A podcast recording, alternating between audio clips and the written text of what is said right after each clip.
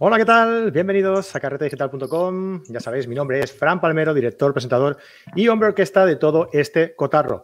Bienvenidos a la comunidad de fotógrafos en la que compartimos, disfrutamos y aprendemos fotografía como mediante nuestros videotutoriales, series y directos en nuestro canal de YouTube. Ya sabes, suscríbete y dale a la campanilla para estar informado de todas las novedades. Hoy me han escrito diciendo que, que va bien que enviemos nuestros mails a todos los que estáis suscritos a nuestra newsletter porque YouTube parece que no envía notificaciones. Yo creo que va como va, o sea, depende. hay, gente que sí que se la envía, a otras no. Así que vosotros dadle por si acaso y luego me contáis, a ver si os la envío o no. Y también nos podéis seguir pues mediante nuestros podcasts, que son audios que subimos en diversas plataformas de podcasting. Ya sabéis, hay eh, Apple eh, Podcast, Podbean, iBox, Spotify y todas aquellas que contienen este tipo de contenido. Y en nuestra página web ya sabéis también que os podéis descargar la guía de las 21 claves para mejorar la composición de tus fotos, escrita por eh, Javier Alonso Torre, Fran Nieto y un servidor, o la guía de 75 consejos para mejorar tu fotografía, totalmente gratuitas. Ya sabéis, en carretedigital.com, contenido gratis y allí tenéis todo esto. Bueno, bienvenidos a todos. Ya, veo que os vais conectando por aquí. Elena Miranda, José Manuel López desde A Coruña, desde Asturias, Soledad Martínez desde Barcelona, eh, Carlos desde Argentina, Vanessa Toro, eh, Víctor Manuel, Alejandro desde Chile, eh, Esfumal desde Murcia. Bueno, espero que os guste la fotografía de calle, la street photography, ¿vale? Porque hoy tenemos eh, un fotógrafo que es especialista en esto y bueno, no lo voy a hacer esperar más porque ya está por aquí y lo voy a traer aquí con vosotros. J. Barros, hola J, ¿qué tal? ¿Cómo estás? ¿Qué tal, Fran? Encantado de, estar aquí conectado contigo y con, la gente que ya se empieza a conectar. Además, ya me ha sonado algún nombre sí, ¿no? ahí que has dicho. Sí, sí, sí, tengo ubicados algunos. Muy bien. Oye, pues lo mismo digo, encantadísimo de que estés aquí con, nosotros. Yo ya te conocía de un breve, de una breve tarde eh, que pasamos juntos cuando viniste a, a a presentar la Rico GR3, si no me equivoco, ¿verdad? Sí, así es.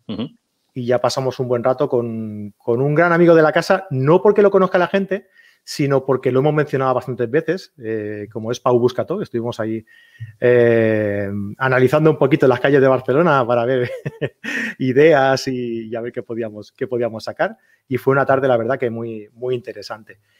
Y, nada, hemos tenido que esperar a que, a que saques un libro para, invitarte aquí a que vengas a, compartir un rato con nosotros. De hecho, yo escribí este libro para que me invitases a Cable Digital. Es que... bueno, pues lo dicho. Oye, yo creo que el tema de, fotografía urbana, de street photography, de fotografía de calle, no sé, llámalo como, quieras. ¿Cómo, lo llamas tú? ¿Cómo te gusta llamarlo?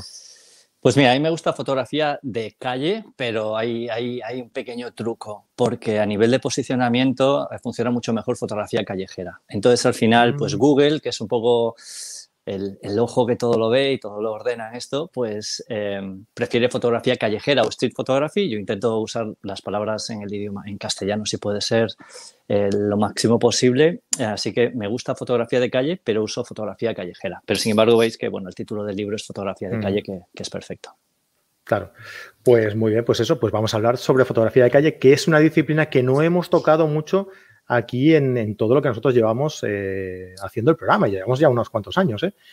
Y, nada, pues eh, yo creo que, bueno, lo vamos a cenar contigo prácticamente y yo creo que no hay mejor forma de, hacerlo, ¿no? Ah, como bien decías, has, sacado un libro y, bueno, hablaremos un poquito más, más a fondo sobre, sobre él en un, en un ratito, pero me gustaría que para quien no te conozca, pues que, te presentes un poco para que la gente te, sitúe, ¿no? Quién eres y, a qué te dedicas un poco, ¿no? Bueno, pues eh, soy, soy J. Barros, soy gallego del 76 y desde hace, pues hace aproximadamente cinco años me dedico full time a, dar formación. Empecé con un blog en dos se llamaba rubikchefoto.com y que entonces compaginaba con, mi trabajo por, por cuenta ajena. Eh, pero en 2014 perdí mi trabajo y bueno, pues decidí que lo que me gustaba realmente era enseñar fotografía y hacer fotos, así que bueno, pues ahí di un pequeño giro a, no, iba a decir pequeño, pero realmente fue un gran giro a, mi vida y lo aposté, toda, lo aposté todo a esto, entonces a partir de ahí empecé a hacer cursos de una forma mucho más seria, hacer eh, cursos eh, tanto dentro como fuera de España, viajes fotográficos y, y generar cada vez más contenido a través de, de mi blog y las redes sociales. Y ahora básicamente eh, mi trabajo es enseñar fotografía, especialmente fotografía de calle, tanto presencial como a través de, tengo una academia online en, jbarros.com que se llama el Club de Fotografía Callejera y ahí creo pues contenidos exclusivos para, para los socios, para los suscriptores.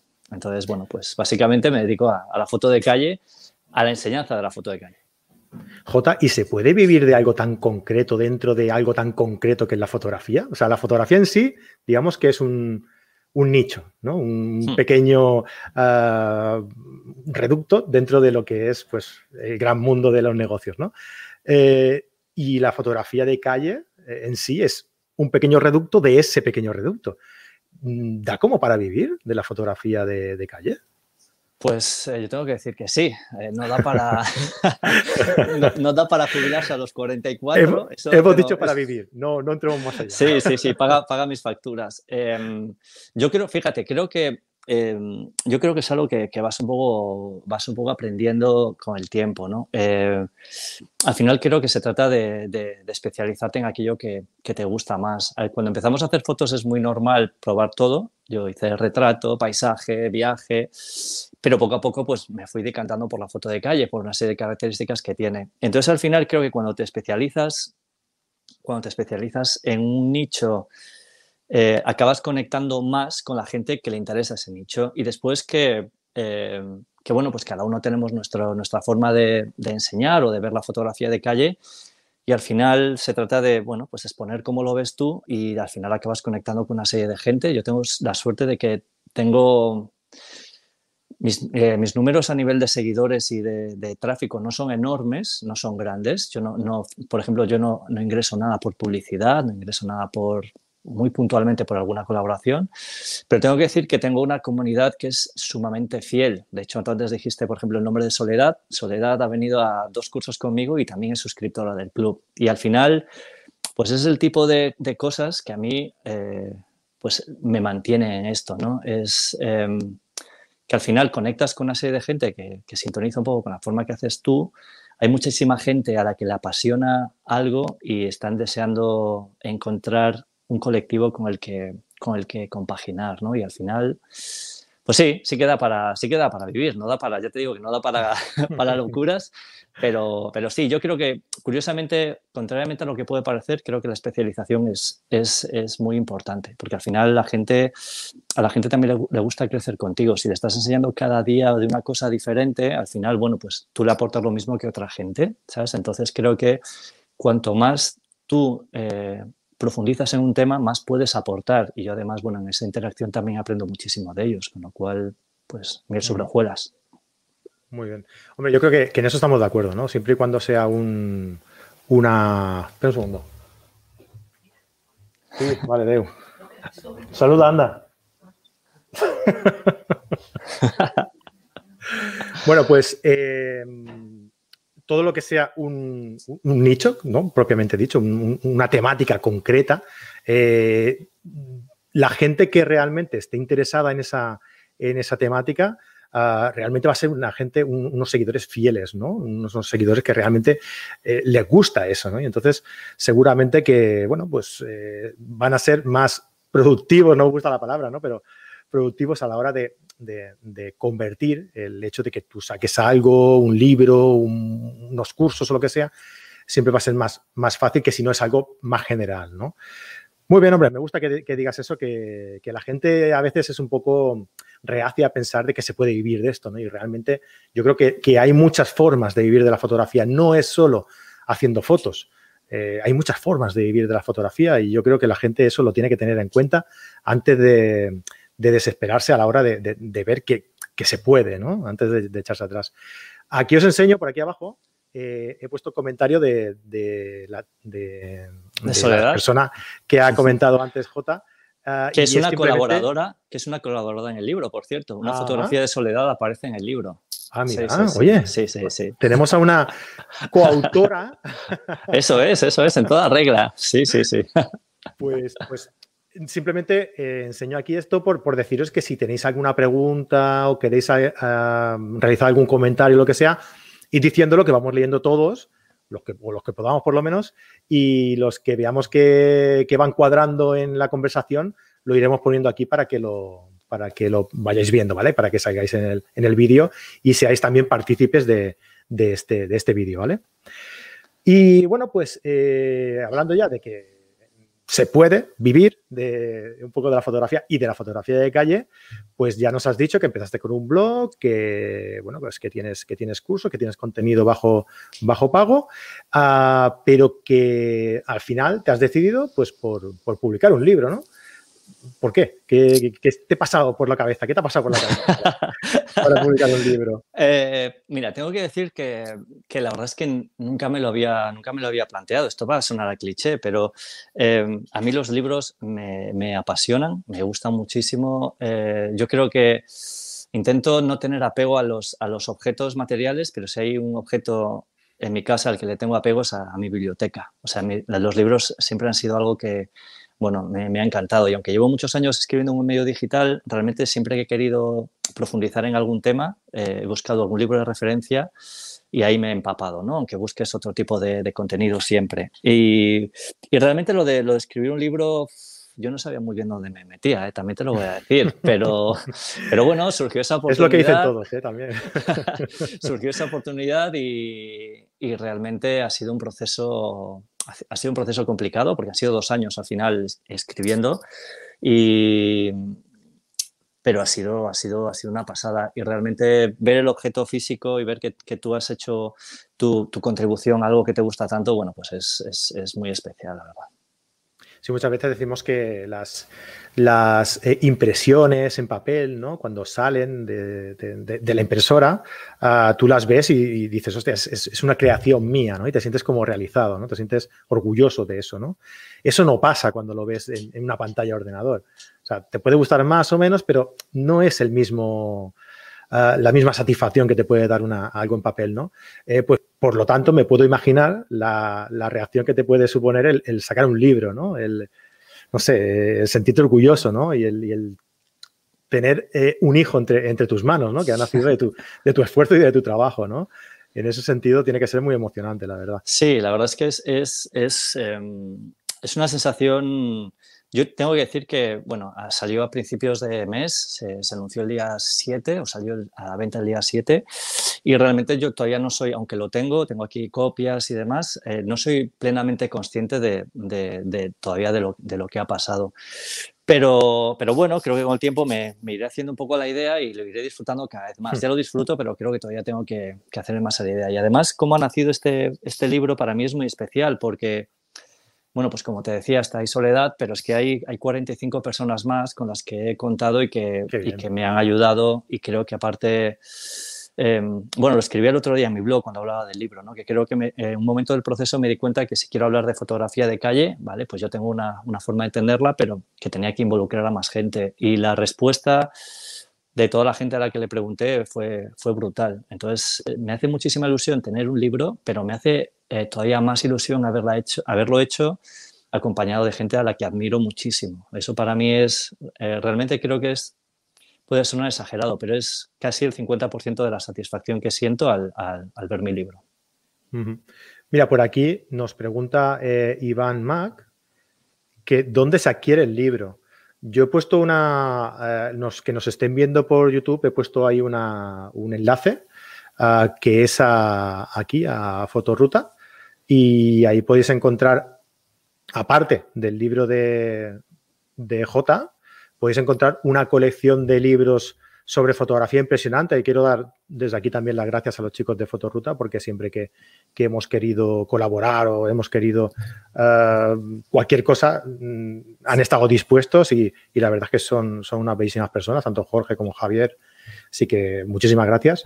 Y, nada, pues eh, allí en esa, en esa página lo vais a poder eh, encontrar. No sé yo si en tu web quizá, eh, J, también lo podemos encontrar o mejor que vayan aquí a comprarlo. Yo, lo, yo refiero, Estoy refiriendo directamente a Fotoruta porque Amazon, Amazon no, está, no está sirviendo bien el libro, eh, está poniendo entregas como muy tardías y Fotoruta lo están entregando en 24 horas. Eh, entonces, yo estoy remitiendo, se puede comprar en Amazon, se puede comprar en Fotoruta, se puede comprar también en grandes superficies y en librerías si han hecho el pedido correspondiente. En FNAC me consta que está, Casa del Libro también. Pero Fotoruta está funcionando súper bien. Eh, yo sé de gente que lo ha comprado y al día siguiente lo ha tenido en casa. O sea que qué, alegría el, poder decir todo esto, ¿no? El libro lo podéis encontrar en el, en, el corte inglés y en... me, ha hecho más, me, ha hecho más ilusión saber que, hay una librería en, Coruña, yo vivía antes en Coruña, que se llama Verbiriana, y es una librería que no suele tener libros de fotografía, pero cuando les llegó, el, les llegó desde luego no tienen manuales de fotografía. Cuando les llegó el boletín de, de novedades, pues pidieron, pidieron ejemplares. Y a mí eso de que la, librería del barrio, eh, que te puedes bajar a comprar el pan y te acercas y te encuentras mi libro, eso me hace todavía más ilusión de decir FNAC, Amazon y que también me la hace, por supuesto, pero bueno, eso es todavía más especial. Muy bien. Oye, ¿qué te parece si, bueno, aquí estamos viendo algunas de las páginas del libro. Bueno, antes de empezar, eh, explícanos un poco mm, la persona que quiera ir a adquirir el libro. a, ver, esto no es una tele, teletienda del, libro, ¿no? Hemos venido a hablar de fotografía de calle, ¿no? Pero bueno, ya que estás aquí y ya has escrito el libro tú, oye, pues mm, explícanos un poco, quien quiera adquirir el libro, qué se puede encontrar y ya inmediatamente cuando acabes de esto empezamos a hablar un poco de fotografía de calle, ¿te parece? Me parece perfecto. Pues eh, nada, eh, el libro realmente eh, he intentado cubrir todos los aspectos de la, de la fotografía de calle he esbozado, he dedicado el, primer capítulo un poco a explicar un poco lo que se puede esperar del libro, que es esto que me preguntas tú. Después hacemos una, una pequeña definición entre comillas del género, simplemente bueno, para saber en qué parámetros nos estamos moviendo. Repasamos la historia del género desde, desde prácticamente desde el principio, porque la fotografía de calle ha estado ahí desde el principio, aunque parezca que es algo que está de moda recientemente. Entonces, eh, me voy teniendo en determinadas épocas y hablo de las figuras un poco más destacadas, tanto fotógrafos como fotógrafas, nacionales y extranjeros, para que la gente pueda, tenga ahí una especie de lista de fotógrafos con los que pueda investigar y pueda saber un poco más qué se ha hecho en toda la historia. Y a partir de ahí, bueno, pues vamos desgranando eh, todos los aspectos de, la foto de calle, desde el equipo, eh, técnica, toda la técnica, siempre todo orientado a la fotografía de calle. Explico algún repaso de la técnica fotográfica, pero siempre pensando en, en qué, eh, qué recursos nos pueden facilitar las cosas en la calle. Hay un, hay un, también un apartado completo dedicado a composición, recursos compositivos, es el más extenso del libro. Qué importante es la composición para cualquier tipo de fotografía, ¿verdad? Sí, es que yo creo que es, eh, la composición es la clave. Yo siempre digo que, que, una foto técnicamente excelente te puede aburrir hasta la saciedad y una foto bien compuesta, aunque técnicamente no sea una maravilla, te puede emocionar. Eh, entonces, la composición por eso es, es, la que tiene más, más peso en el, en el libro.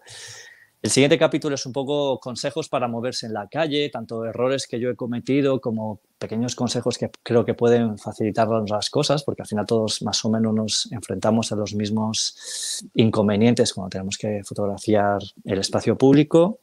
Hay un capítulo también dedicado al revelado de la fotografía.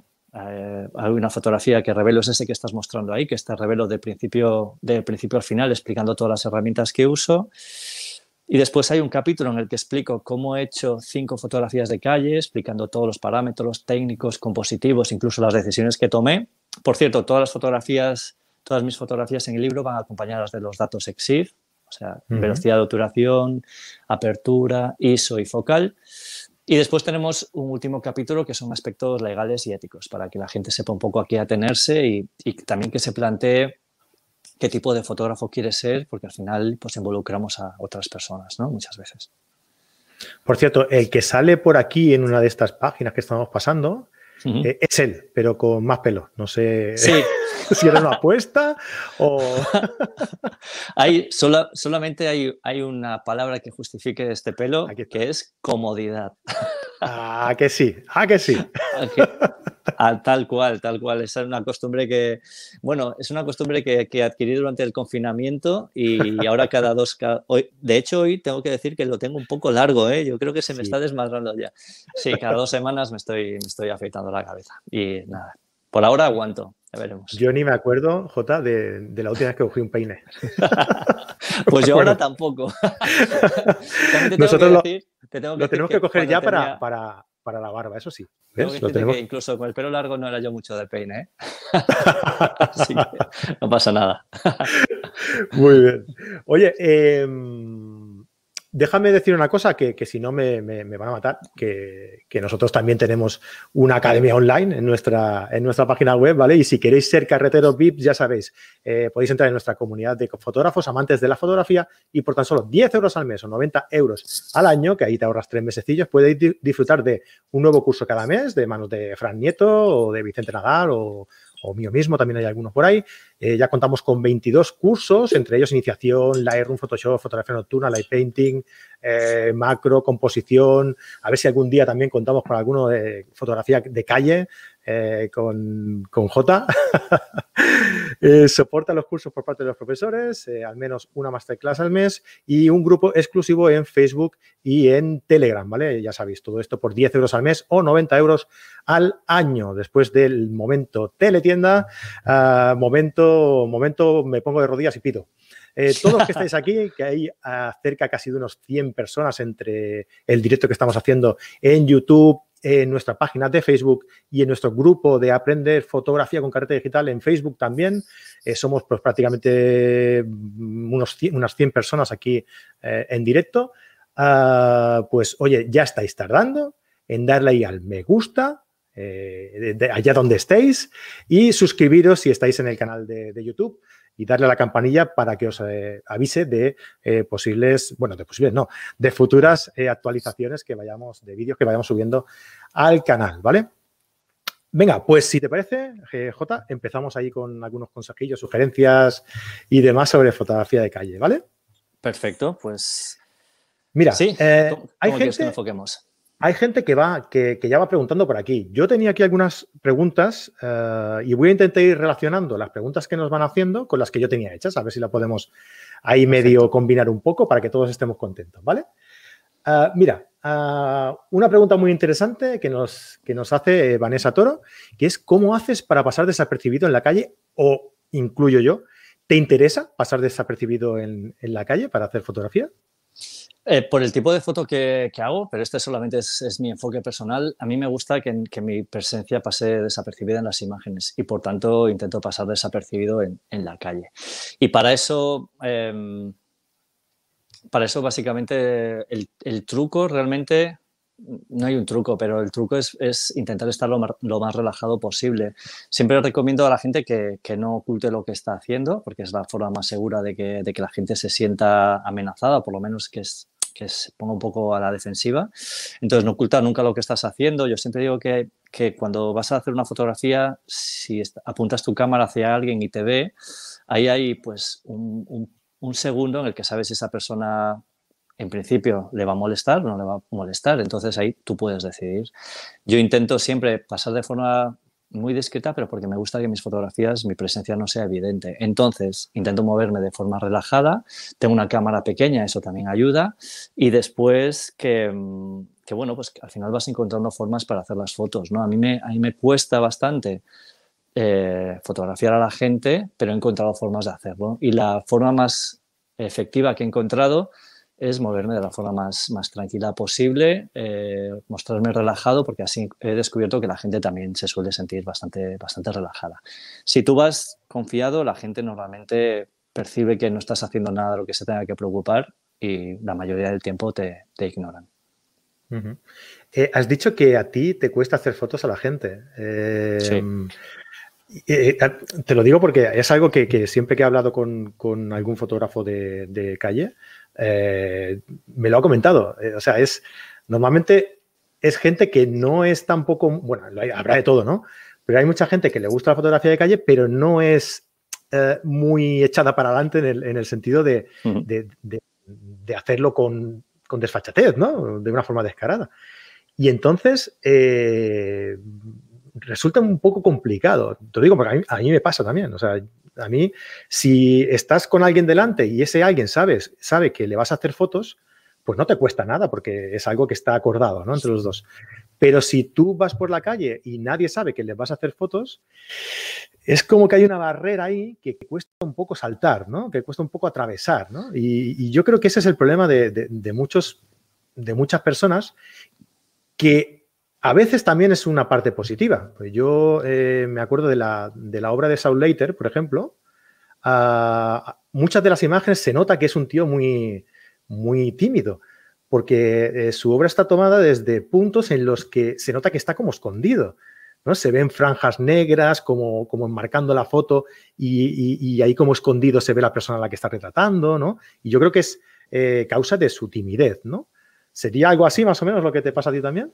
Bueno, en realidad eh, yo creo que en mis fotos quiero pensar que no se nota tanto que me cuesta. yo he, aprendido que mm, he aprendido que al final se trata de, no pensar tanto en ti cuando haces la foto, sino pensar sobre todo en la, en la foto. Y a mí eso es lo que me funciona. Es decir, intento no pensar en mi incomodidad, que a veces sí, me siento incómodo, pero al final, bueno, pues al final decidimos, ¿no? Hay fotos que, no hago, pero, pero no, aunque me cueste, no me gusta irme con la sensación de que no lo he intentado. Entonces al final, pues es, no te voy a decir que es una lucha, ya no me cuesta como antes, ¿no? Pero sí noto ahí un cierto pinchazo a veces pero no, no me, no me llega a molestar. Me cuesta, pero prefiero intentarlo y, ver qué pasa, ¿no? O sea, a veces me, me, acuerdo de fotos que no he intentado, intento que eso no me pase. Entonces, sí es cierto que Saul Leiter eh, tenía un carácter bastante reservado. Yo soy una persona introvertida, no soy tímido ya, porque bueno, con esta profesión no, no me lo podría permitir, ¿no? Pero, pero tampoco soy una persona agresiva. Quiero decir que a veces agresiva me refiero en la forma de, fotografiar. Quiero decir que a veces hay como, hay como una, serie de, como de, clichés, ¿no? Se espera que, por ejemplo, hay, puede haber quien piense que la foto de calle es lo que hace Bruce Gilden, pero es que hay muchos fotógrafos de calle que no son Bruce Gilden y son buenísimos, ¿no? Entonces, eh, hay fotografías que te puede gustar ver y que a ti no te gusta hacer, y eso no significa que tú no seas fotógrafo de calle. Tienes que encontrar un poco eh, pues el equilibrio ¿no? y, buscar las fotos que te gustan a ti y sobre todo no pensar que tienes que hacerlo de una determinada forma, que es algo que, que intento transmitir constantemente. Creo que los dogmas no sirven y menos cuando hablamos de algo que hacemos por, por puro placer. ¿no? Es que si, si, nos convence de que tenemos que hacer las cosas de una determinada forma, esto sería muy aburrido. Estamos totalmente de acuerdo con esto. ¿eh? Mira, y decías que, que, para pasar un poco desapercibido, Ah, pues necesitas una cámara pequeña, ¿no? Yo tenía aquí pensado preguntarte qué, equipo utilizas a la hora de hacer ah, este estilo de fotografía. Ya hemos adelantado un poquito algo, ¿ves? cuando, hemos dicho que estuviste, que estuviste en Fotoca presentando la Rico GR3. Y, bueno, pues eh, Carlos Desk nos pregunta, ¿usas lentes fijos o, lentes zoom? ¿Y qué prioridad es la que utilizas? O sea, a la hora de la técnica, qué parámetros, eh, o si utilizas parámetros semiautomáticos o manual, o, cómo haces tus fotos. Pues mira, yo uso, hace mucho tiempo ya que solamente uso lentes fijas. Eh, y ahora actualmente, como estoy usando la Ricoh GR3 prácticamente para todas las fotos que hago en la calle, pues lleva un 28, un 28 fijo. Eh, también he usado un 35 he tenido una Fuji X100S con un 35 y de vez en bueno, tengo una, una, mirrorless, una Sony que también uso a veces con un 35 o un 55, pero normalmente el 90% de las fotos las hago con este 28. A veces me obligo a salir a la calle con un 55 porque así salgo un poco de mi zona de confort, que nos, nos acostumbramos un poco a lo, que, a lo que usamos y me viene muy bien. Si salgo a la calle, solamente llevo una cámara y un objetivo Siempre, no llevo dos cámaras, dos focales ni un zoom. Creo que eso nos exige más y a mí resulta más divertido. Y en cuanto a la otra pregunta que hace Carlos, eh, utilizo básicamente dos, eh, dos, formas de fotografiar. Es algo que, que por cierto, explico en el, en el libro, en el capítulo de técnica. O bien, utilizo el modo manual fijando tiempo y apertura y dejando que la cámara escoja el ISO, el ISO automático, o bien me uso modo prioridad a la apertura y antes de hacer la fotografía, echo un vistazo al tiempo. Si no me convence el tiempo que escoge la cámara, modifico el ISO, con lo cual es como un manual también, pero solamente tengo que mover un parámetro para controlar los tres. Entonces, prioridad a la apertura, modificando el ISO, o si no, manual con el ISO en automático. Claro, también luego depende eh, del tipo de fotografía que quieras hacer. Es eh, decir, que si quieres eh, reflejar un movimiento, una estela de algo, lo que sea, pues claro, tienes que dominar entonces la velocidad, ¿no? Y tienes que tirar Claro, en ese caso bajaría el ISO. Bajaría el ISO. Yo sé que si bajo el ISO, la cámara necesita más tiempo, con lo cual, imagínate que yo, por ejemplo, salgo con F8, ¿no? Que es una apertura que utilizo bastante. Y, y la cámara pues con el ISO que tengo está haciendo la fotografía en 1.250. Si de repente yo quiero mostrar el movimiento, yo sé que en la medida en la que yo reduzca el ISO, el tiempo va a aumentar. Entonces solamente tengo que mover un parámetro para controlarlos todos. Hmm. Genial. Pues es un buen consejo, ¿eh? porque muchas veces el, tema de la profundidad de campo eh, crea ahí un poco de incertidumbre en la gente que hace fotografía de calle, porque claro, eh, si quieres hacer fotografías desde un punto de vista más bajo, sin que se te vea o demás, es difícil controlar esa, profundidad de campo. Si disparas con, una, con un diafragma cerrado, te aseguras que tengas bastante profundidad de campo, calculas la distancia ah, que tienes con el, con el objeto que tienes que, quieres que esté enfocado y, calculas tu distancia, ¿no? Y simplemente ahí tienes que disparar y ya está, y lo tienes todo a foco. Sí, y después hay cámaras como esta o, puedes utilizar, esta por ejemplo tiene el Snap Focus que te permite preenfocar una distancia, con lo cual yo sé que con F8 y enfocado a un metro y medio, pues prácticamente desde, desde esa distancia hasta 30 metros está todo nítido, ¿no? Es una, es una grandísima ventaja. Y si no, también puedes usar la, puedes usar la, técnica de la hiperfocal, que también te permite olvidarte de enfocar. Y después otra gran ventaja de las cámaras APS-C es que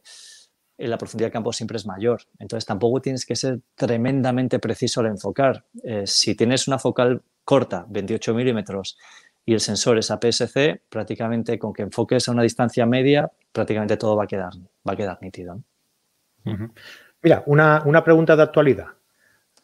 Eh, José del Valle nos dice, ¿crees que con toda esta pesadilla del, coronavirus, la fotografía de calle resulta mucho más impersonal por el tema de que tapamos, vamos con la boca tapada y, tapamos sonrisas, evidentemente? Claro, es, cambia, cambia muchísimo, ¿verdad? Pues mira, eso lo hablé el otro día con, alguien por, por Instagram eh, y comentábamos eso sí, que, nos que nos defrauda un poco ver tantas mascarillas y ver tan pocas caras en, en la calle. La verdad es que a mí sí, me, fastidia porque para mí el elemento humano, a pesar de que a veces me cuesta, me, me atrae muchísimo, ¿no? Y, y, estamos perdiendo la identidad de las personas que fotografiamos. Pero bueno, es el momento que, nos ha tocado vivir, entonces le tenemos que echar un extra de imaginación, buscar formas de, integrar a la gente en nuestras fotografías y también lo podemos ver como una ventaja. Hay gente a la que le va a importunar menos que la fotografía es porque tiene mascarilla. Entonces yo creo que al final se trata de aprovechar lo que hay, aceptar lo que hay. Yo prefiero fotografiar a gente sin mascarilla, pero pues es, lo que tenemos y, también, bueno, estamos documentando también una época, ¿no? Dentro de cinco años, dentro de cinco años, cuando esto haya pasado, que yo espero que sea antes, pues veremos las fotos y diremos, oh, ¿os acordáis cuando, cuando andábamos todos con mascarilla y demás? Bueno, sí. Yo no es por ser negativo, pero a lo mejor el, dato histórico está antes de esto, cuando no llevábamos mascarillas. Pues también puede ser. Entonces, en, cualquier caso, cuanto antes lo aceptemos, mejor. Desde luego. Mira, Pedro, Pedro A. González Pérez nos dice una pregunta que te habrán hecho mil veces, J. ¿Para ti es lo mismo fotografía de calle que fotografía en la calle? No, y me encanta que Pedro me haga esta pregunta porque así tengo la oportunidad de hablar de Rafa Badía, que es profesor y es amigo y un referente. Rafa ha firmado el, prólogo del libro y también colabora con una fotografía. Y Rafa hace esta distinción y yo intento tenerla muy presente. Eh, Rafa dice que eh, cuando la calle solamente es el, escenario y no, no, forma parte de la, de la foto en sí, eh, no es un ingrediente más, es fotografía en la calle. A mí me gusta fotografía de calle porque me gusta que, que la calle sea uno de los protagonistas de la fotografía, por lo menos que forme parte del reparto. De hecho, tanto es así que, eh, que yo, por ejemplo, creo que se puede hacer fotografía de calles sin personas perfectamente, siempre y cuando la calle tenga, tenga protagonismo y sea un elemento realmente relevante en la imagen, ah, para mí es foto de calle también. Entonces, intento hacer siempre foto de calle. Sí. Perfecto. Eh, mira, Oscar Jiménez nos dice, qué bien, oye, me, están haciendo las preguntas la gente, ¿eh? no, no, yo no tengo que hacer nada. Eh, ¿Cómo vences la vergüenza de ser pillado? Y si te han pillado, ¿qué has hecho? Yo, mira, transformaría un poquito no transformar, pero, pero sí que haría un matiz en esta, en esta pregunta, que sería si,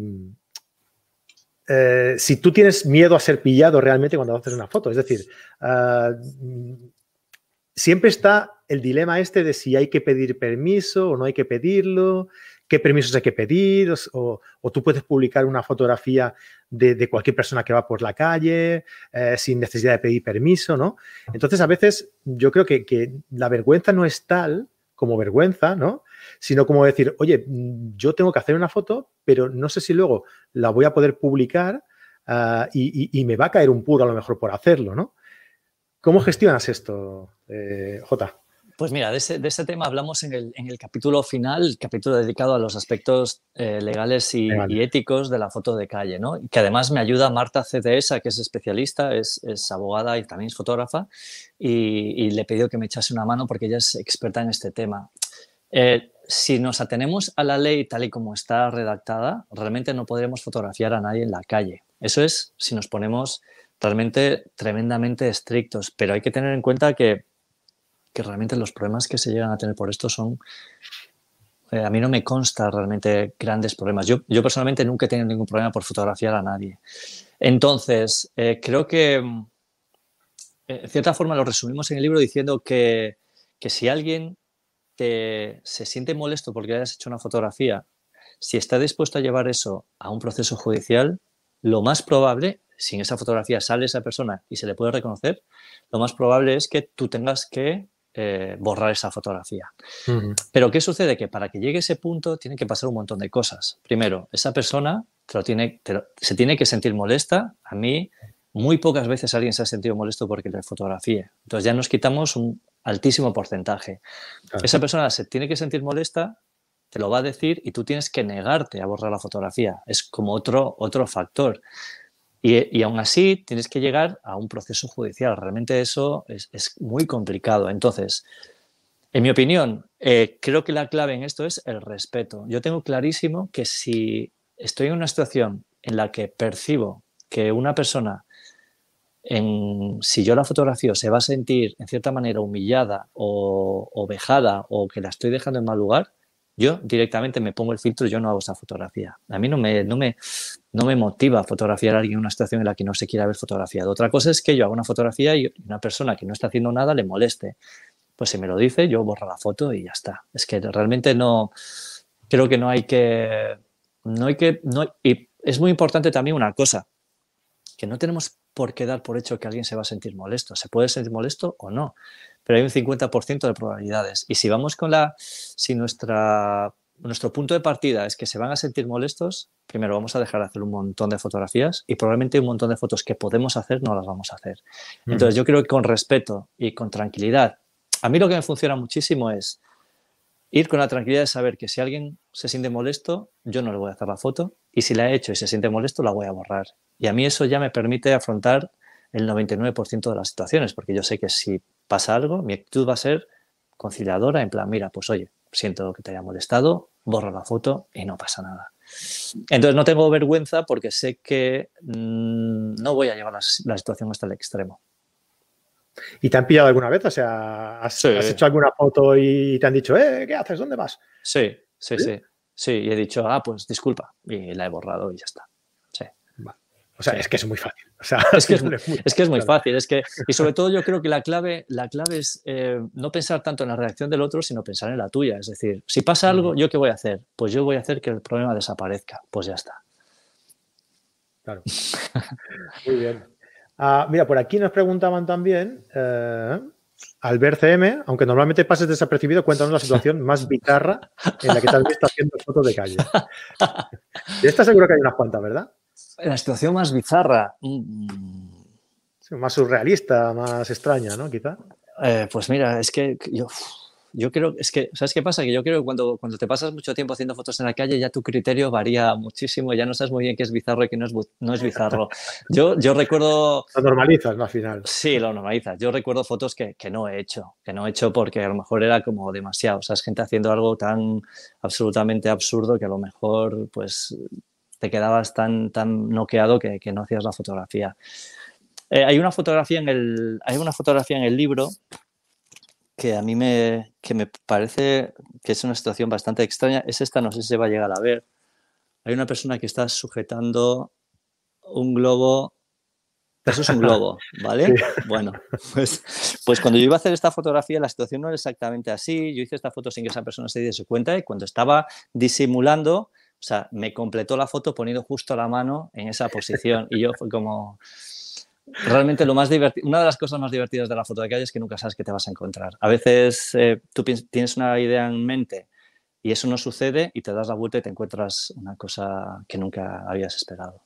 Mira, una situación bastante bizarra fue, ahora me acuerdo, otra fotografía que está, que está en el libro, es que yo volvía de un taller en Bilbao, volvía de, dar un taller, volvía hacia el, hacia el hotel el sábado por la tarde, estaba cansadísimo, pero bueno, pues justo al doblar una esquina eh, me encuentro una despedida de soltero y el novio iba vestido como Pamela Anderson y en esto me ve, empieza a correr, salta por encima de un seto, da una voltereta, a mí me da el tiempo justo de hacer la foto y cuando se levanta, digo, bueno, ¿qué, ¿qué, pasa aquí? O sea, bien, mal, y se empieza a reír como un loco y dice, hazme una foto. Y le hice una foto, claro, pero la foto buena era la antes, que yo no sabía cómo, yo no sabía cómo, cómo iba a salir ni cómo iba a reaccionar. O sea que yo creo que una de las cosas más divertidas de la calle es que nunca sabes y tienes que estar abierto y sobre todo no guardar la cámara porque a veces cuando crees que ya no, que ya no sale nada más, eh, te encuentras la foto de, del fin de semana. Oye, 118 personas por ahí conectadas. Hola a todos. Ah, yo he visto por aquí que hay pocos likes.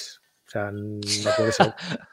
no puede ser. ¿Sabes qué pasa, Jota? Que los que me conocen ya saben que yo voy picando a la gente un poco para que me vayan dejando el like, porque la gente... te están esperando, te están esperando, claro, A la gente le cuesta. Entonces tengo que. Yo creo que es eso, que están esperando a que yo lo diga para darle. Y si no, no le dan. te echo un capote si quieres, eh. Venga, va, dale a like. Ah, hombre, ah, venga.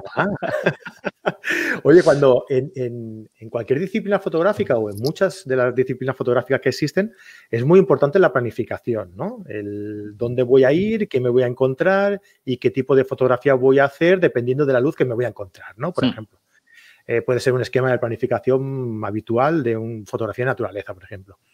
En fotografía de calle, eh, ¿es un poco así? ¿O tienes ya los automatismos ya creados y dices, vale, cuando voy a, un tipo de fotografía eh, de calle concreto, voy más por la mañana, a otro más por la tarde. ¿Cómo lo planificas?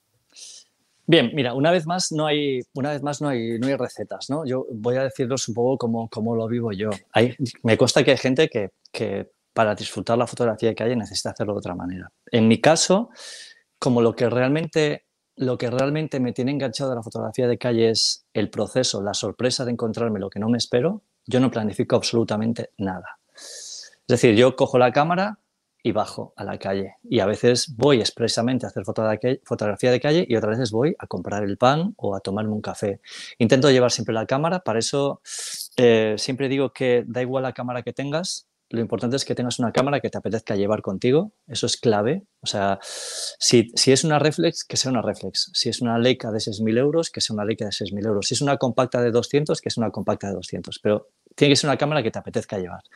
Entonces, eh, porque así automáticamente estás multiplicando tus opciones por, por mil, de forma exponencial. Entonces, yo no planifico nada, pero porque para mí lo realmente divertido es el descubrimiento, la sorpresa, y de hecho muchas veces me obligo a, hacer fotografías en situaciones en las que en principio, mm, cuando el día está feo, cuando llueve, cuando ya hay poca luz, porque creo que a veces esperamos que las condiciones sean tan perfectas que al final nos perdemos un, montón de oportunidades. Entonces no planifico nada y también es un poco por impaciencia. Yo si estuviese haciendo o sea, si la foto de calle fuese algo que me requiriese mucha planificación, probablemente estaría haciendo otra cosa.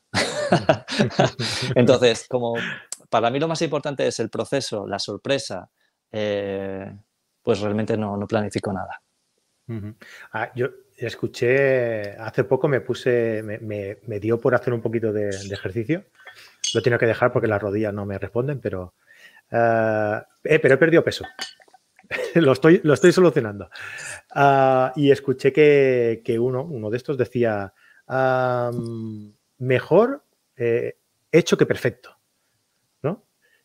lo perfecto es enemigo de lo bueno, efectivamente. Yo creo que, es muy acertada, es una frase muy acertada, porque muchas veces nos, nos, planteamos una situación, queremos hacerla perfecta, perfecta, y hasta que no la encontramos delante nuestra, no la hacemos, ¿no? Y a veces es mejor hacerla, tenerla, aunque no esté perfecta, pero que esté bien, eh, pero tenerla, ¿no? Porque al final lo que cuenta es eso, ¿no? Y en muchas situaciones, eh, el tipo, este tipo de fotografía de calle que a mí me encanta, eh, como, como, la tuya, como la de Tino Soriano, como de, captar ese momento, ¿no? De, captar el momento justo, el, momento preciso, ¿no? De, Cartier-Bresson.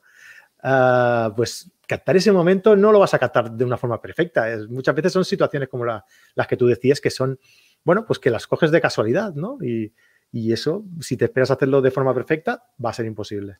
Sí, y aparte creo que, creo que también tiene algo, tiene algo muy liberador el, estar abierto a encontrar resultados sin que tú controles todo el proceso. A mí eso me resulta tremendamente tremendamente liberador. estamos como muy acostumbrados a que todo encaje en nuestras expectativas y, y para mí es una gozada salir sin ningún tipo de, expectativa y, sin poder controlar realmente el entorno donde fotografío y que aún así, aparte de eso, también hace que, tenga que estar al 100% en, el, en el momento. O como no depende de mí y no puedo organizar, no puedo orquestar lo que sucede, pues... Eh, pues bueno, yo lo encuentro incluso más estimulante que si, que si yo. De hecho, he hecho algún trabajo comercial como fotógrafo hace tiempo ya y, y yo lo respeto muchísimo, me parece súper complicado, pero es una creatividad que a mí me cuesta muchísimo desarrollar. Eso de pensar exactamente el set, cómo voy a poner iluminación, cómo coloco las cosas, me parece un trabajo brutal,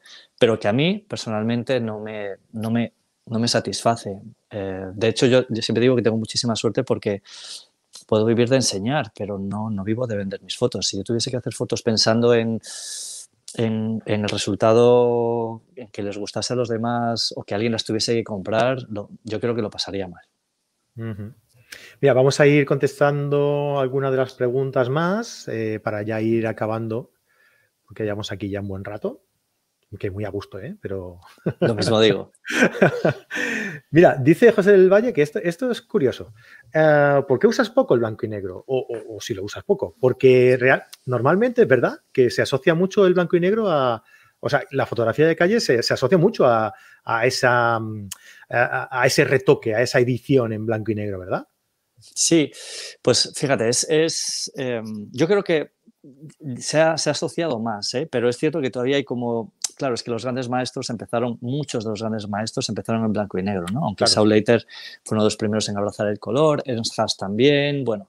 Pero eh, con respecto a la pregunta de José, en mi caso, hace, hace tiempo, hace años ya, yo fotografiaba indistintamente en blanco y negro en color. Y me di cuenta que si quería... Eh, hubo dos motivos principales. El principal motivo uno de ellos fue que me di cuenta que, me hacía una pequeña trampa, ¿no? Cuando la foto no funcionaba, probaba pasarla a blanco y negro a ver si así me gustaba. Y me di cuenta que eso lo que estaba haciendo era bajar mi nivel de exigencia. Y después, no digo que sea más fácil fotografiar en blanco y negro en absoluto. En mi caso, lo que hacía era esa pequeña trampa. pues voy a pasar a blanco y negro que así parece una foto más seria, ¿no? Y después que, también durante este proceso me di cuenta que, si quería dominar una, que si quería dominar alguno o quería avanzar en alguno de los dos, tenía que intentar apostar mi tiempo y mi energía a uno de los dos. Y escogí color porque, bueno, pues porque me traía más, no sabía muy bien por qué en realidad, ¿eh? pero yo sabía que si no optaba por uno de los dos, al final no iba a acabar, no iba a acabar sintiéndome cómodo en ninguno de ellos. Entonces decidí el color y, me gusta mucho la foto en blanco y negro, ¿eh? o sea, no, no creo, tampoco creo que sea más difícil en color, es distinto, es muy distinto. La gente que fotografía en blanco y negro ve en blanco y negro, la gente que fotografía en color ve en color. Y aquí quiero decir una cosa, creo que también es importante entender que no es lo mismo fotografiar en color que fotografiar el color. Fotografiar en colores, que tú, en el momento de hacer la fotografía, tú la estás viendo en color. Fotografiar el color significa que el color es un elemento más compositivo que tú controlas. Y hay una diferencia importante y yo creo que con el tiempo he empezado a, estoy empezando a fotografiar el color, pero para eso he tenido que estar muchos años fotografiando en color. De hecho, yo creo que, el color es una. El color o la ausencia de color es eh, un argumento ah, importantísimo de la composición de la fotografía. Porque la ausencia de color, por ejemplo, lo que hace es resaltar los, gestos, los, el momento, ¿no? Porque no te, no, te, no te distrae el color para nada. En cambio, el color lo que hace es quizá centrar la atención en el punto donde tú quieres que, el espectador eh, vaya primero, ¿no? Entonces, es una forma diferente de gestionar el significado de la fotografía. Es completamente distinto. Sí, cuando una cosa de la que creo que no somos plenamente conscientes es que el color es tan obvio que a veces no vemos nada más. Si yo, por ejemplo, ahora girase mi cámara y os enseñase mi sofá, mi sofá es azul. Y mi sofá es azul, tiene una textura de terciopelo. Pero el azul sería suficiente para que distinguieseis el sofá del resto de la sala y ya no os fijaríais tanto en la textura. En blanco y negro, cuando quitas el color, lo que queda es la textura, la forma, las líneas. Entonces son dos formas completamente diferentes de, componer y por eso os decía que, bueno, que es distinto. La gente que fotografía en blanco y negro ya sabe cómo va a quedar la foto en blanco y negro antes de disparar y la gente que fotografía el color no es simplemente que vean color, es que el color es un motivo para hacer una foto y otra no. Totalmente de acuerdo. Mira, Diego Diafragma nos dice, la calle es un parque de atracciones de la fotografía, no, No puedo, no puedo estar más de acuerdo. Y es, y es pero sí, y, lo bueno es que, y creo que así lo tenemos que ver, y es, y es un pequeño lujo, porque en realidad, aparte, yo creo que soy un, defensor a ultranza de hacer fotos de calle en, sitios pequeños y en sitios en donde aparentemente no pasa nada. A mí me encantan las fotos mm. de calle que que he hecho a la vuelta de la esquina. Algunas de mis favoritas eh, han sido hechas a 100 metros de aquí. Por suerte puedo viajar y, he estado en ciudades muy chulas y he hecho talleres en ciudades como Londres o como Roma o como París, pero las fotos que he hecho allí no me gustan más que las que he hecho en, mi barrio. Entonces, es un parque de atracciones, estamos invitados, está abierto a 24 horas al día y aún encima es que en dos minutos sales de tu casa y puedes estar haciendo fotografía de calle. Yo creo que eso es es una gozada. Sí, estamos de acuerdo. Diego no nos ah. preguntaba nada, pero yo he evangelizado y he soltado mi speech aquí. tenías que hacerlo, tú tenías que hacerlo. Mira, ah, nos dice José Luis Duque que nos centramos tanto en las explicaciones y consejos que nos olvidamos de darle al like. Eh, ah, José, Luis está ahí, ¿eh? José Luis está al quite. Muy bien, José Luis os lo voy a perdonar, pero en cuanto escuchéis las explicaciones, vais corriendo y le dais el like, ¿eh? eso, no, eso sí que no os lo perdono. Mira, eh, muy buenas noches desde Conil, eh, ahí lleváis el me gusta, que no me gusta mezclar español con inglés. Ah, vale. Ah, un me gusta, claro, no un like, me gusta. No es un like, Francisco, ha estado rápido ahí, sí señor. a ver, Fran Francisco nos dice, hola Jota, ¿para ti es un arte la fotografía de calle? Gracias. Sí, y, tendría que pensar un poco el argumento. Sí, creo que es foto de calle, porque al final se trata de, coger algo sobre lo que no tienes control e intentar darle tu propia visión. Y creo que al final el arte es, de alguna forma, es, eh, interpretar las cosas. Y además creo que la fotografía de calle se puede hacer de tantas maneras distintas. Eh, no hay más que ver el listado de, fotógrafos, por ejemplo, que os, que os aporto en, el libro, que eso habla de muchísimas interpretaciones distintas. Entonces, Sí, sin duda, para mí es un arte porque, porque nos obliga a interpretar y porque también nos podemos, en cierta forma, nos podemos expresar a través de nuestras fotos. Mm. A ver, estoy intentando, es que he cambiado el programa, te lo estaba comentando antes, Jota. Sí. Y, claro, mm, me han cambiado totalmente y no sé cómo poner esto en, pantalla completa. Pero bueno, yo creo que más está bien. Yo creo que más o menos se ve. más o menos se ve. Ah, bueno, voy a ir poniendo aquí algunas ah, fotos tuyas, ¿vale? Mientras vamos comentando. Ah, vamos a ver, venga, otra más, va. Mm, mm, mira, esta es muy interesante Diego Diafragma otra vez. Mira, lloviendo es la caña salir a la calle, aunque parezca una locura. No es una pregunta, pero creo que, estaría bien eh, reflexionar sobre esto, ¿no? Porque a veces hay gente que entiende que cuando hay mal clima, pues no se sale a hacer fotos, ¿no? Y a veces es una mm, oportunidad ah, para sacar rendimiento de un tipo de fotos que no es tan habitual, porque cuando hace mal tiempo la gente no sale, ¿no? Sí, yo creo que hay que hay que reivindicar la fotografía de calle nocturna, la fotografía de calle cuando llueve, la fotografía de calle cuando la luz es mala, porque un poco porque decía antes, es que si esperamos a que las condiciones sean perfectas nos vamos a perder un montón de cosas y además, incluso si lo pensamos, mirad, esa foto está hecha pues a, 100 metros, 200 metros de mi casa, como decía antes. Eh, y aparte que estamos, tenemos la oportunidad de hacer fotografías que mucha gente ni siquiera va a intentar, con lo cual tenemos también un margen ahí que, hay, que, hay que aprovechar. Hmm. Claro. Muy bien. Eh, demasiadas cosas ya aquí. ¿eh?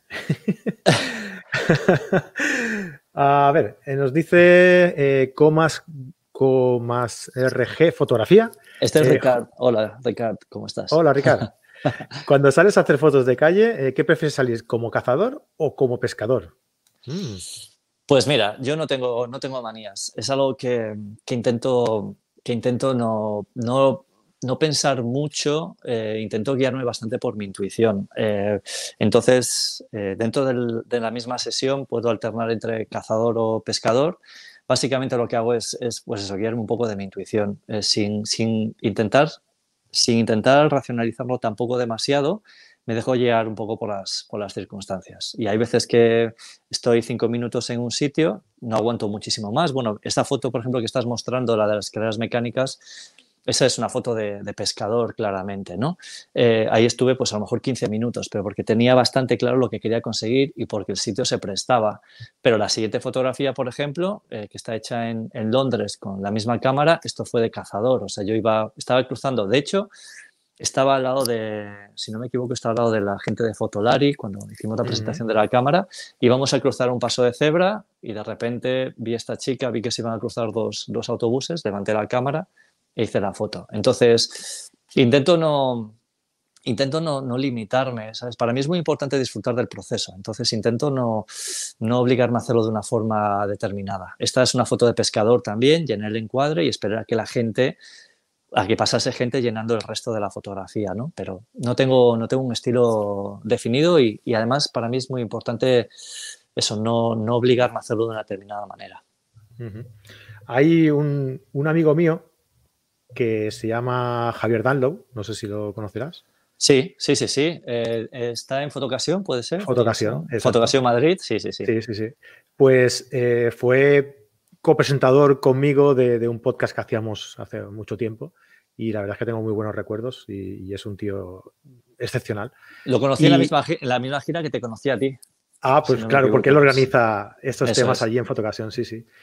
Y, es un tío eh, que, hace unas fotos de calle también impresionantes, impresionantes. Y él decía eso, él decía que, bueno, yo, yo tengo paciencia, yo busco un encuadre, eh, espero a que pase algo y, estoy preparado, ¿no? A eso supongo que es lo que se refería a Ricard, creo que era el que preguntaba, entre diferencia entre pescador y, y cazador, ¿verdad? Es justo eso, es que, fíjate, yo por ejemplo, Claro, eh, lo que dices de, Javier es que él es, paciente, yo no tengo paciencia. Entonces, entonces yo no podría ser pescador.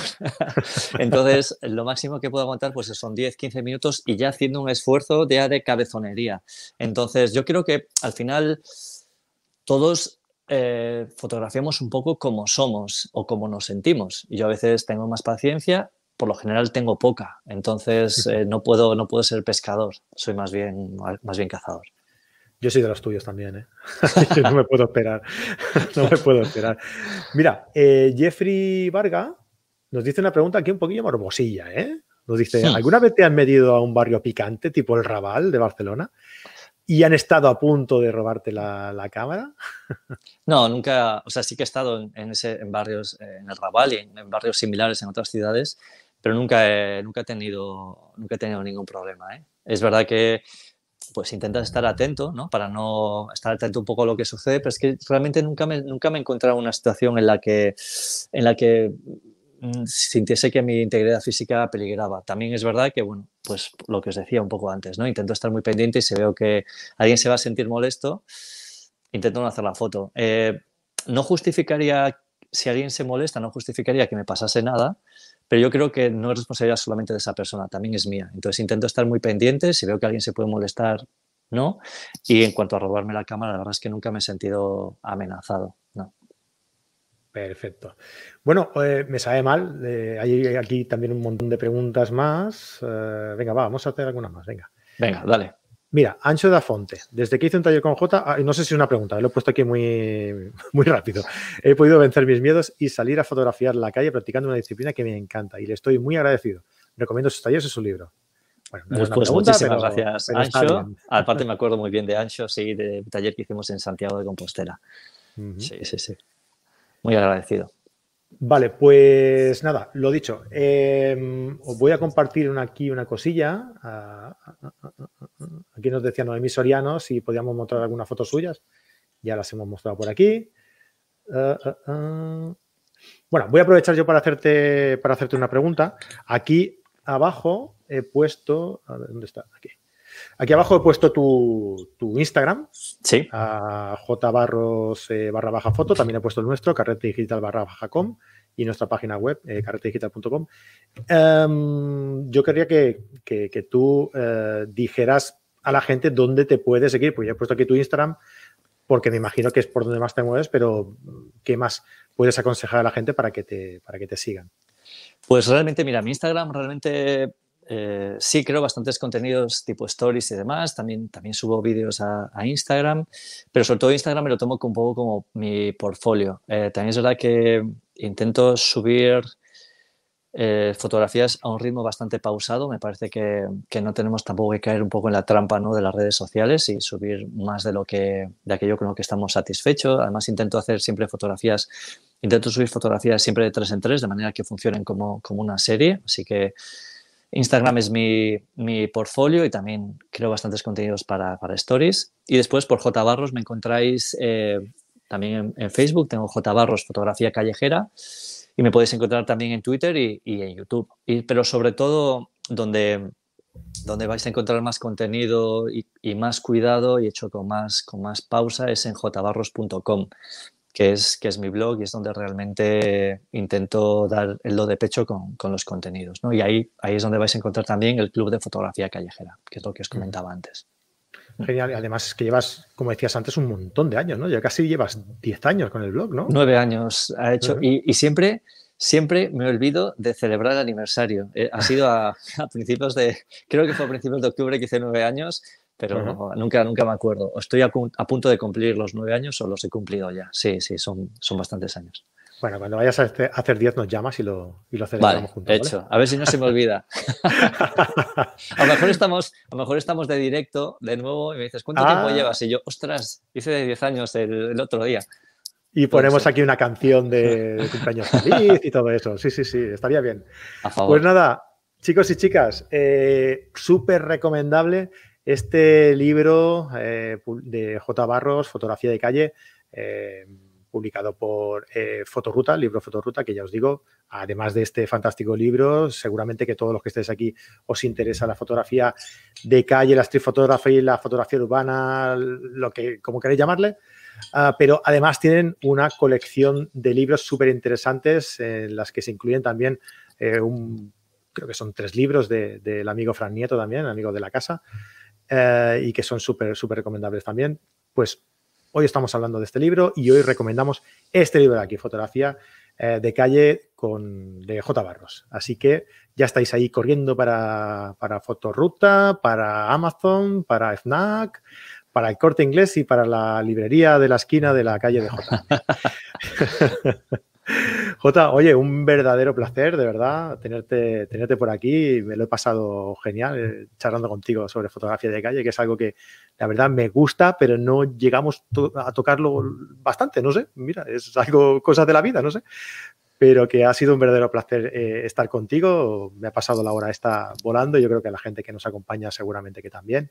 Y estás invitado a volver cuando, cuando quieras. Pues un placer y la verdad es que yo también lo he disfrutado muchísimo. Te lo agradezco a ti la invitación, Fran, y a toda la gente que ha estado ahí con nosotros eh, preguntando, escuchando y, nada, y apoyándonos, que al final esto siempre lo hacemos, siempre lo hacemos al final por un poco por los demás también. Y súper importante notar, notar el apoyo de, de la gente al otro lado. Porque sí que hacemos algo muy, muy digital, muy online, pero bueno, al final eh, todos creo que de una forma u otra todos buscamos conectar y es súper importante que aquello que haces pues que conecte con, con, otras personas.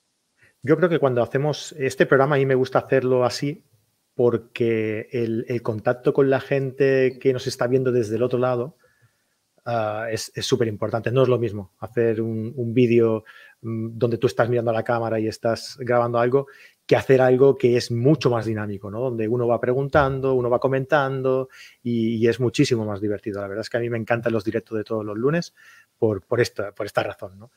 Y, nada, pues eh, agradecer igual que Jota a todos los que habéis estado por aquí hoy, eh, invitaros a que la semana que viene también lo estéis, eh, ya sabéis, cada lunes estamos aquí a las nueve y media de la noche en directo, pues con, con un invitado y, luego los miércoles también publicamos eh, nuevo, nuevo vídeo en el canal con Fran Nieto, pues tocando una, temática diferente cada miércoles de los temas que vosotros nos comentáis que os interesan a través de, las encuestas que vamos haciendo. Ya sabéis, eh, un like si os ha gustado, eh, suscribiros al canal para estar enterados de todo lo que vamos haciendo y nada, pues nos vemos en el, en el próximo vídeo.